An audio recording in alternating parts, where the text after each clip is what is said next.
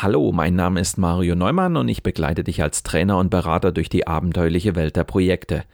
In diesem Podcast lernst du alles, was du zum Überleben in Projekten brauchst.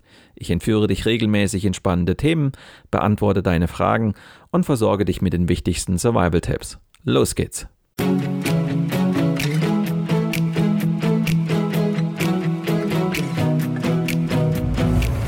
Du hörst den Podcast Projekt Safari nach dem gleichnamigen Buch von Mario Neumann.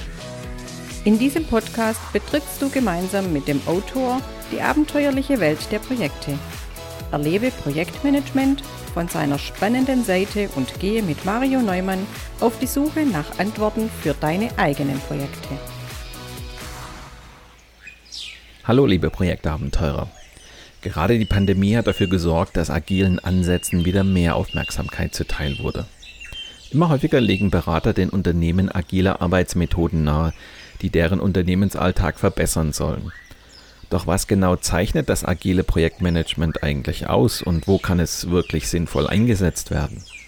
Du bist gespannt darauf, was komplexe und komplizierte Probleme mit der Wahl des passenden Vorgehensmodells zu tun haben dann lehn dich zurück und lass dich inspirieren von der 86. Folge meines Projekt Safari Podcasts.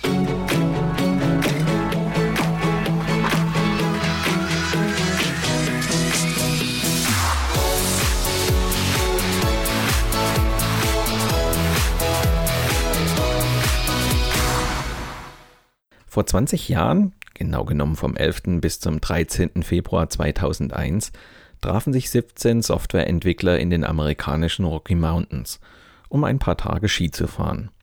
Sie wollten zusammen essen, miteinander reden und auch über ihre beruflichen Erfahrungen diskutieren. Was die Teilnehmer dort am Wochenende in den Bergen verband, war eine tiefe Frustration über die etablierten Entwicklungsmethoden der 90er Jahre und die Hoffnung auf einen Paradigmenwechsel. An besagtem Wochenende entstand das Agile Manifest, und es gilt damit als die Geburtsstunde des agilen Projektmanagements. Vor vier Wochen habe ich in meiner Sendung Nummer 82 ausführlich darüber berichtet. Damals ging der Blick zurück, um das agile Manifest noch einmal einzuordnen. Heute möchte ich daran anknüpfen und nochmal eine andere Einordnung vornehmen.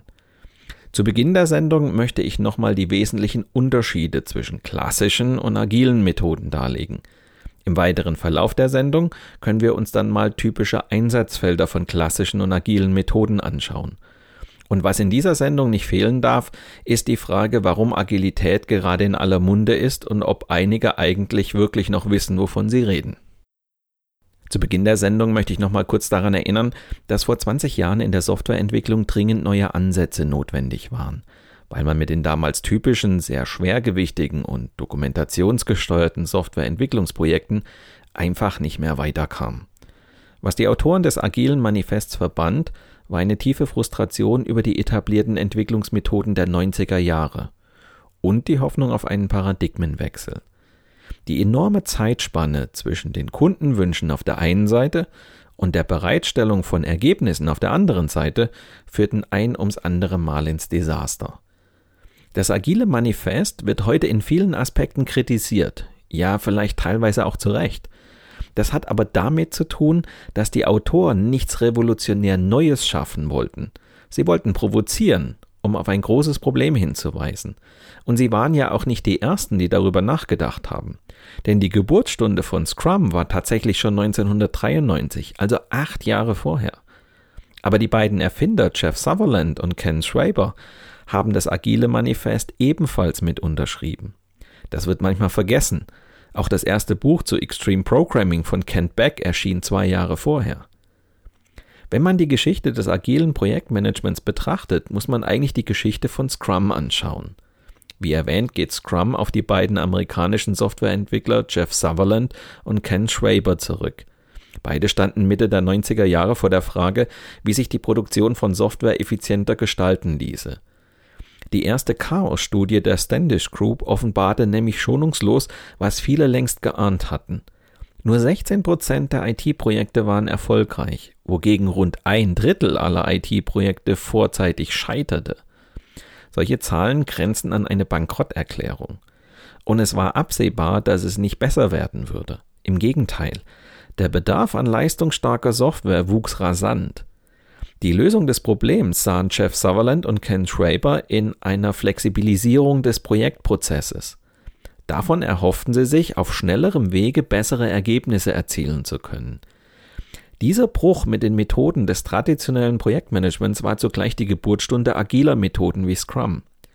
Inhaltlich ist Scrum eine Adaption der sogenannten Lean Production, des schlanken Denkens in der Produktion. Vor allem der japanische Autobauer Toyota hat sich damit einen Namen gemacht. Als wohl führende Methode im agilen Projektmanagement wird Scrum heute nicht nur in der Softwareentwicklung eingesetzt, sondern in allen Bereichen, in denen es um die sukzessive Optimierung des bereits Erreichten durch Hinzufügen immer neuer Produkteigenschaften geht. Frei nach dem Motto, wenn es in der Softwareentwicklung funktioniert, dann überall.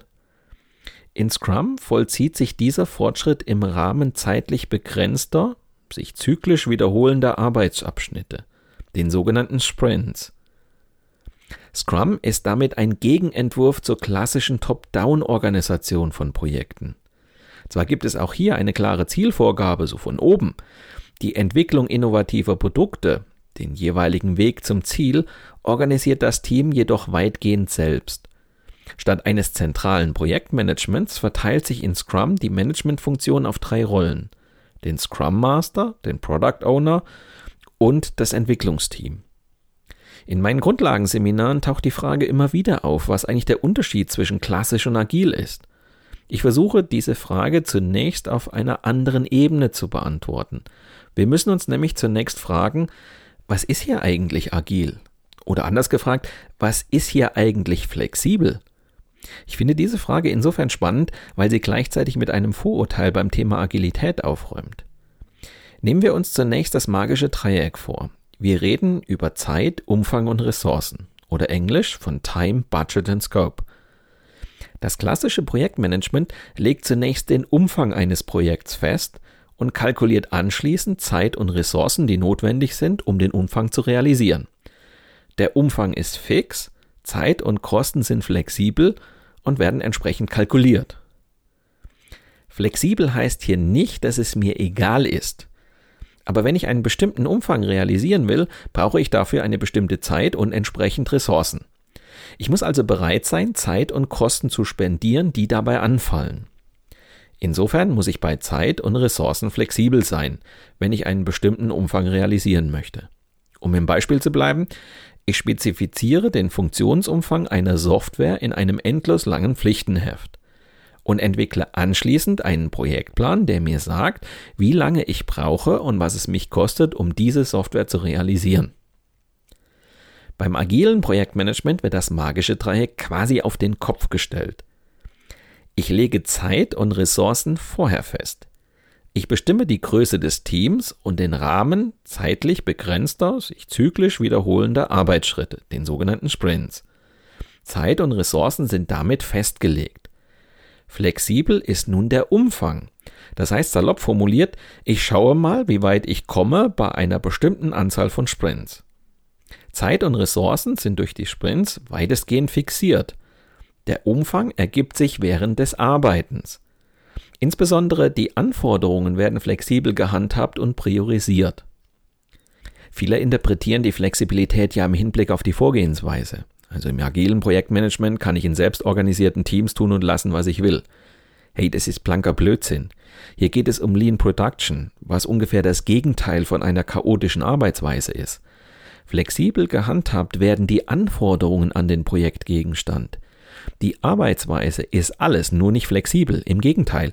Ziel ist es, hochgradig diszipliniert zusammenzuarbeiten und in schneller Folge Dinge zu produzieren. So viel zunächst zum allgemeinen Verständnis. An dieser Stelle ein kurzer Hinweis in eigener Sache. Wenn du mehr über die spannende Welt der Projekte erfahren willst, freue dich jetzt schon auf unser Online-Magazin Abenteuerprojekte. Ab Anfang Juni findest du dort zahlreiche Videos, Audio- und Textbeiträge zu schwierigen Situationen, mit denen du als Projektleiter oder Projektleiterin früher oder später konfrontiert sein wirst. Abenteuerprojekte ist künftig dein Survival Guide und wird dir helfen, Projekte auch unter schwierigen Bedingungen erfolgreich zu managen. Und mit Auftraggebern, Vertragspartnern und Mitarbeitern immer den richtigen Kurs einzuschlagen. Wir freuen uns auf deinen Besuch ab Anfang Juni auf abenteuer-projekte.de.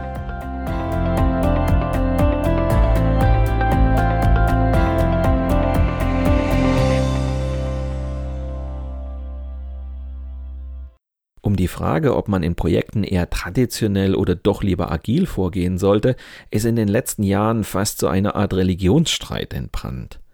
Wie einst Martin Luther formulierten die Autoren des agilen Manifests vor 20 Jahren ihre Thesen oder genauer gesagt vier Werte und zwölf Prinzipien. Und der Vergleich mit Martin Luther passt insofern, weil der ja auch seine Thesen an die Schlosskirche zu Wittenberg geschlagen hat, um eine Reaktion auf unhaltbare Zustände in der Kirche zu provozieren. So muss man auch das agile Manifest verstehen. Die Autoren wollten wachrütteln und auf unhaltbare Zustände in der Softwareentwicklung hinweisen. Manche halten das agile Manifest für eine neue Bibel im Projektmanagement. Das ist blanker Blödsinn. Es war auch keine Abkehr vom klassischen Projektmanagement. Es waren 17 renommierte Softwareentwickler, die sich damals getroffen haben, um mit ihren Thesen deutlich zu machen, dass es in der Softwareentwicklung so nicht weitergehen konnte. Sie wollten bestimmt keine Spaltung des Projektmanagements erzwingen. Martin Luther wollte mit seinen Thesen ja auch keine Spaltung der Kirche in Katholiken und Evangelikale erreichen, sondern lediglich wachrütteln, dass in der Kirche etwas gewaltig schief lief. Aber Agilität war keine neue Religion, auch wenn viele genau das versucht haben zu vermitteln. Diese Kritik geht an manchen selbsternannten agilen Guru da draußen, die seither glauben, man müsse jedes Projekt per Definition agil durchführen. Diese Gurus möchte ich an ein englisches Sprichwort erinnern. If you only have a hammer, you tend to see every problem as a nail. Wenn du nur einen Hammer hast, dann sieht jedes Problem wie ein Nagel aus. Denkt ruhig mal darüber nach. Klassisch oder agil? Wenn man diese Frage stellt, kann man nur mit den berühmten englischen Worten it depends antworten. So wie der klassische Ansatz in Softwareprojekten schlicht ausgedient hatte, so sind agile Ansätze in anderen Projekten blanker Unfug. Grundsätzlich gilt, du kannst jedes Projekt mit traditionellen Methoden durchführen. Und genauso kannst du jedes Projekt mit agilen Methoden bewältigen. Möglich ist es. Ob es sinnvoll ist, steht auf einem ganz anderen Blatt Papier. Du kannst auch im strömenden Regen deine Blumen im Garten gießen. Möglich ist es, denn Blumen wird es vermutlich auch nicht schaden. Aber die Nachbarn werden dir trotzdem den Vogel zeigen, weil es blanker Unfug ist. Gerade die Pandemie hat dafür gesorgt, dass agilen Ansätzen wieder mehr Aufmerksamkeit zuteil wurde. Immer häufiger legen Berater den Unternehmen agile Arbeitsmethoden nahe, die deren Unternehmensalltag verbessern sollen. Doch was genau zeichnet das agile Projektmanagement eigentlich aus und wo kann ich es wirklich sinnvoll einsetzen? Charakteristisch für das agile Projektmanagement sind die Flexibilität und Anpassungsfähigkeit. Und zwar im Hinblick auf inhaltliche Anpassungen und Änderungen. Im Fokus steht dabei immer in erster Linie das Ergebnis und die Zufriedenheit des Kunden bzw. des Anwenders. Das bedeutet, dass die Planungsintensität eine andere ist. Außerdem brauche ich gute Leute, die eigenverantwortlich arbeiten und schneller auf Anpassungen reagieren zu können. Das bedeutet genauer, dass klassische Positionen wie der Projektleiter wegfallen und sich das Projektteam eigenständig organisiert. Das agile Projektmanagement ist demnach auf einen stark ausgeprägten Teamgeist, Eigenmotivation und den stetigen Willen zur Verbesserung angewiesen. Dem agilen Ansatz steht das klassische Projektmanagement gegenüber, das nahezu das Gegenteil darstellt. Es wird gerne auch als Wasserfallmethodik bezeichnet. Die klassische Vorgehensweise setzt auf ein hohes Maß an Standardisierung mit einer strikten Vorabplanung und klaren Vorgaben, wie welche Ziele erreicht werden sollen. Ressourcen werden klar zugeteilt, Kosten schon im Voraus abgeschätzt. Ebenso wird ein Endtermin festgelegt, der dem Kunden eine gewisse Sicherheit gibt. Natürlich gibt es längst auch hybride Ansätze, um das Beste aus beiden Welten zu vereinen. Das lassen wir aber heute mal außen vor, weil wir uns auf die Unterschiede zwischen klassisch und agil konzentrieren wollen. Abhängig vom Projekt und seinem Umfeld ergeben sich bei beiden Methoden Vor- und Nachteile. Um ein Projekt erfolgreich durchzuführen, ist es wichtig, die passende Herangehensweise dafür zu wählen. Wann wählt man agil und wann wählt man klassisch als Methode aus? Die sogenannte Stacy-Matrix kann uns dabei helfen. Die Stacy-Matrix wurde von Ralph Douglas Stacy entwickelt, einem britischen Professor für Management an der Hertfordshire Business School. Sie stellt grafisch dar, unter welchen Voraussetzungen welche Projektmanagement-Methode besser geeignet ist.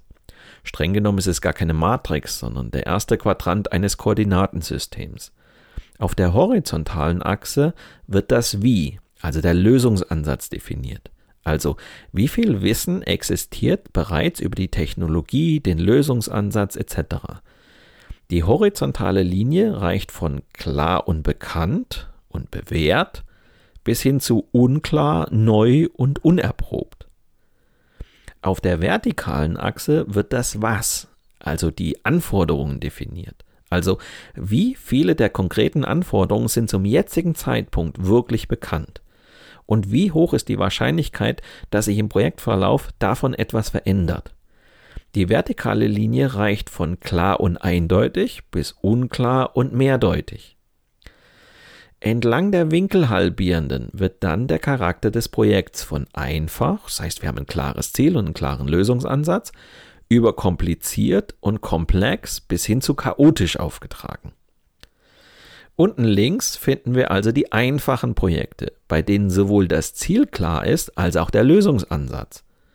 Oben rechts sind dann die chaotischen Projekte, bei denen weder Ziel noch Vorgehensweise wirklich klar sind. Entlang dieser Skala kann man nun die geeignete Projektmanagement-Methodik auswählen. Fangen wir also mit den einfachen Projekten an. Das Ziel und auch der Weg dorthin sind klar. Dieser Fall tritt häufig dann ein, wenn ihr viel Routine im Lösen der Aufgabe habt. Wenn wir ein Projekt nun schon in ähnlicher Form zum x-ten Mal durchführen, dann lässt sich dieses Projekt einfach einordnen und mit klassischen Projektmanagement-Methoden bearbeiten. Was wir hier feststellen können, die Beteiligten haben das gleiche Verständnis, welche Projektziele zu erreichen sind, und sie haben annähernd gleiche Anforderungen an das zu erreichende Endergebnis. Und ihnen ist auch klar, wie sie dabei vorgehen wollen. Außerdem können Sie möglicherweise auf vergleichbare Fälle aus der Vergangenheit zurückgreifen und Ihre Erfahrungen dafür nutzen. Wenn ein kleines Unternehmen mit einer Handvoll Mitarbeiter an eine Webagentur herantritt, um sich eine Webseite gestalten zu lassen, die nichts weiter sein soll als ein digitales Schaufenster, also Produktinformationen, Preise, Ansprechpartner, nicht viel mehr, dann ist das für die Webagentur ein einfaches Projekt. Da legt man fest, was genau benötigt wird, und dann legt man sich einen Plan zurecht, um in wenigen Wochen ein gutes Endergebnis abzuliefern. Hier sorgen klassische Methoden für eine gewisse Stringenz, die bei einfachen Projekten erforderlich ist. Grundsätzlich lassen sich alle Arten von kleineren Projekten, die sich gut überblicken lassen, mit klassischen Methoden bewerkstelligen. Selbst wenn wir noch keine Routine haben und mit unserem Lösungsansatz erst einmal Neuland betreten. Machen wir weiter mit den komplizierten Projekten. Ist ein Projektziel und der Weg dorthin teilweise unklar, wird die Entscheidungssituation schon etwas komplizierter. Das bedeutet, die Beteiligten können anfangs nicht genau beschreiben, was sie erreichen wollen. Sie können ihr Ziel nicht so klar wie in einem simplen System fixieren oder sie sind sich über die Ziele nicht einig. So kommt es zu abweichenden Vorstellungen zwischen den Beteiligten. Für den Projektleiter heißt das, er muss politisch vorgehen. Das Bilden von Koalitionen, das Ausloten von Kompromissen oder das Verhandeln haben große Aussicht auf Erfolg. Er muss das Projektvorgehen erst analysieren und dann einordnen. Aber auch dieses Vorgehen könnt ihr mit klassischen Projektmanagement-Methoden gut abbilden. Dabei hilft uns vor allem die Erkenntnis, dass sich komplizierte Aufgaben mit Wissen lösen lassen. Auch unbekannte Variablen, die sich berechnen lassen, gehören zu den komplizierten Anteilen einer Aufgabe. Wenn du dich beispielsweise in die Finessen einer Steuererklärung einarbeiten willst, dann handelt es sich um eine komplizierte Aufgabe, die du aber mit Zeit und ausreichend Übung bewältigen kannst. Diese Aufgabe ist planbar, selbst wenn sie noch so kompliziert ist. Dafür ist das klassische Projektmanagement geeignet. Im klassischen Projektmanagement geht man davon aus, dass man am Anfang eines Projektes einen klar definierten Endzustand beschreiben kann. Und im nächsten Schritt können wir einen detaillierten Projektplan entwerfen, der uns sagt, auf welchem Weg wir das Ziel erreichen wollen und was es uns an Zeit und Aufwand kosten wird. Weil natürlich im Projektverlauf auch unvorhergesehene Schwierigkeiten auftreten können, planen wir sicherheitshalber einen Zeitpuffer mit ein. Dadurch entsteht aber eine gewisse Unschärfe, mit der wir aber gut leben können. Kommen wir nun zu den komplexen Projekten. Ist beispielsweise die Herausforderung neu und ihr habt noch keine Erfahrung mit dem Lösen vergleichbarer Aufgaben gesammelt, dann ist die Entscheidungsfindung komplex. Hier solltet ihr unbedingt auf agile Projektmanagement-Methoden zurückgreifen und mit iterativen Schleifen arbeiten. Durch Ausprobieren und anschließendes Reflektieren könnt ihr euch Schritt für Schritt dem Ziel nähern. Softwareprojekte hatten nicht nur zur Zeit des agilen Manifests eine hohe Komplexität. Die technologische Entwicklung verlief sehr dynamisch. Und wer mochte schlechter in der Erfassung von Kundenbedürfnissen sein als ein Programmiernerd vor seinem Bildschirm? Es wundert also nicht, dass agile Prinzipien in einer Industrie geboren wurden, die schon vor über 20 Jahren an die Grenzen klassischer Wasserfallmethoden gestoßen ist. Komplex ist eine Aufgabe immer dann, wenn zum Beispiel viele unbekannte Aufgaben mit sich ständig verändernden Parametern zu lösen sind. Die Entwicklung einer neuen Software ist beispielsweise sehr komplex, da sich erfahrungsgemäß die Anforderungen im Projektverlauf ständig ändern können. Ein linearer Projektplan nach der klassischen Wasserfallmethode wäre in einem komplexen Projekt schneller veraltet, als ihr gucken könnt. Das agile Projektmanagement bietet für komplexe Aufgaben die erforderliche Flexibilität, um Planänderungen aufgrund sich ändernder Anforderungen schnell und einfach einzuarbeiten. Außerdem liegen dem Kunden in regelmäßigen Abständen Zwischenergebnisse vor, die er bereits aktiv nutzen kann. Dadurch kann das letztendliche Produkt schneller in den Markt eingeführt werden.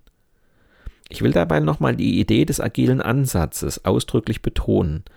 Es wird nämlich erwartet, dass nach jeder Arbeitsphase ein potenziell nutzbares Produktinkrement ausgeliefert wird und dem Kunden zur Verfügung steht. Statt alle Anforderungen mühsam zu spezifizieren und von Anfang bis Ende alle Arbeitsschritte durchzuplanen, wird eine Produktvision und priorisiertes Backlog mit allen bekannten Produktwünschen erstellt. Das Backlog kann jederzeit angepasst werden. Abweichungen lassen sich so frühzeitig erkennen und mögliche Fehlerentwicklungen schnell und kostengünstig korrigieren. Der agile Projektansatz hat aber auch einen gravierenden Nachteil. Es geht nämlich die Sicherheit und Vorhersagbarkeit des letztendlichen Ergebnisses verloren. Gleichzeitig entsteht ein sehr hoher Kommunikations- und Abstimmungsbedarf, der oft genug zu Projektverzögerungen führt. Außerdem stellt sich bisweilen die Frage, ob die Projektmitarbeiter mit der Eigenverantwortung und Selbstorganisation wirklich umgehen können. Nicht selten führen fehlende Hierarchien und Zuständigkeiten zu mehr Verunsicherung statt zu einem befreiten Arbeiten im Projekt. Bleiben am Ende noch die chaotischen Projekte.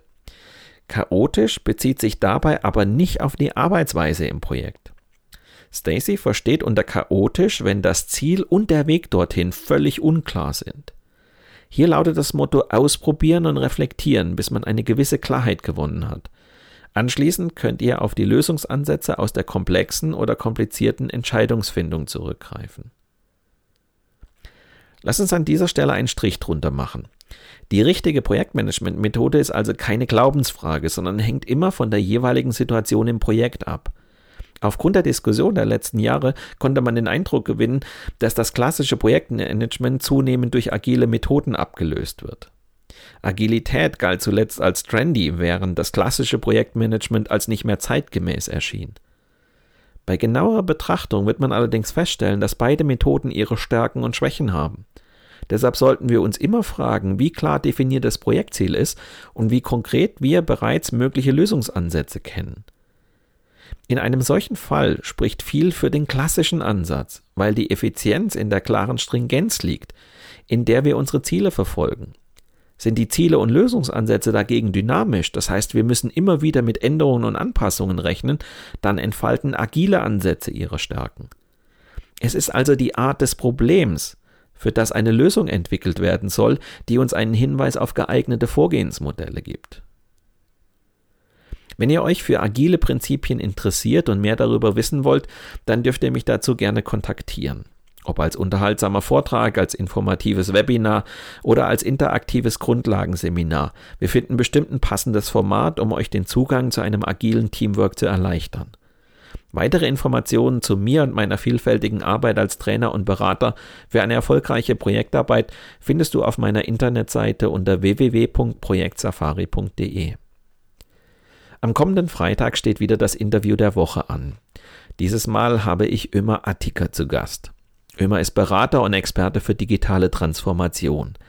Er hilft bestehenden Unternehmen, die Chancen der Digitalisierung zu nutzen, damit sie auch in Zukunft erfolgreich sind.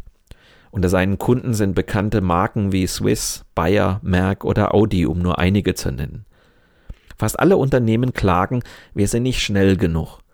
Und das, obwohl alle hart arbeiten und ihr Bestes geben. Es liegt nicht an einem faulen Projektteam oder den widrigen Umständen. Mit viel Elan gestartet, verliert die Digitalisierung oft schon nach kurzer Zeit ihren Schwung. Und das gilt generell für fast alle Veränderungsprojekte. Ich möchte mit Ömer Attika im Interview der Woche darüber sprechen, wie man die typischen Bremsen im Alltag erkennt und löst, um mehr Tempo ins Unternehmen zu bekommen. Wenn du gespannt darauf bist, wie man schneller wird, ohne härter arbeiten zu müssen, dann höre doch in der kommenden Woche wieder rein. Oder abonniere einfach meinen Podcast Projekt Safari bei SoundCloud, Spotify oder Apple Podcast. Dann bleibst du immer auf dem Laufenden. Mit diesem kleinen Hinweis endet die heutige Episode meines Podcasts Projekt Safari. Danke fürs Zuhören, empfehlt mich weiter und bleibt mir auch während der kommenden Episoden treu. Euer Mario Neumann.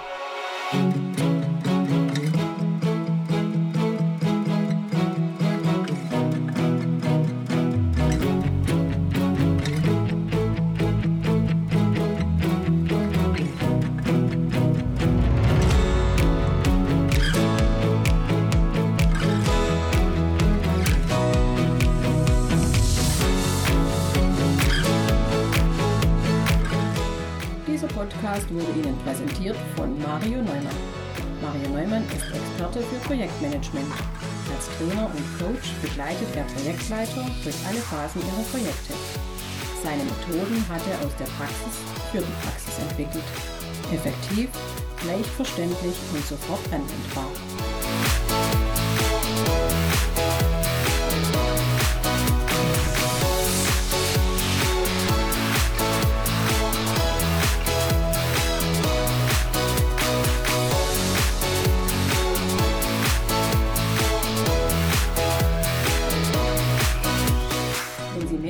Spannende Welt der Projekte erfahren möchten, dann gehen Sie doch mit Mario Neumann auf Projekt Safari. Sein gleichnamiges Buch zeigt, wie Sie die abenteuerliche Reise durchs Projekt vorbereiten, Hürden überwinden und nie das Ziel aus dem Blick verlieren. Tipps für den Ernstfall, Erlebnisse erfahrener Projektleiter und theoretische Hintergründe fügen sich zu einem völlig neuartigen Handbuch für Projektmanager. So wird jedes Projekt aufregend und inspirierend wie eine Safari.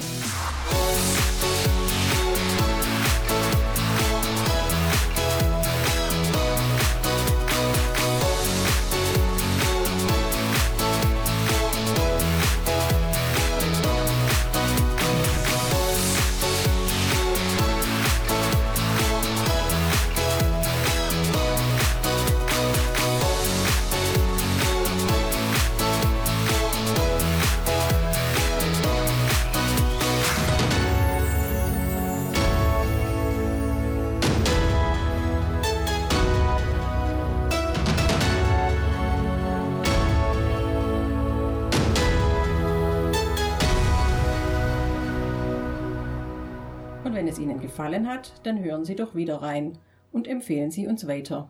Ihr Team Mario Neumann.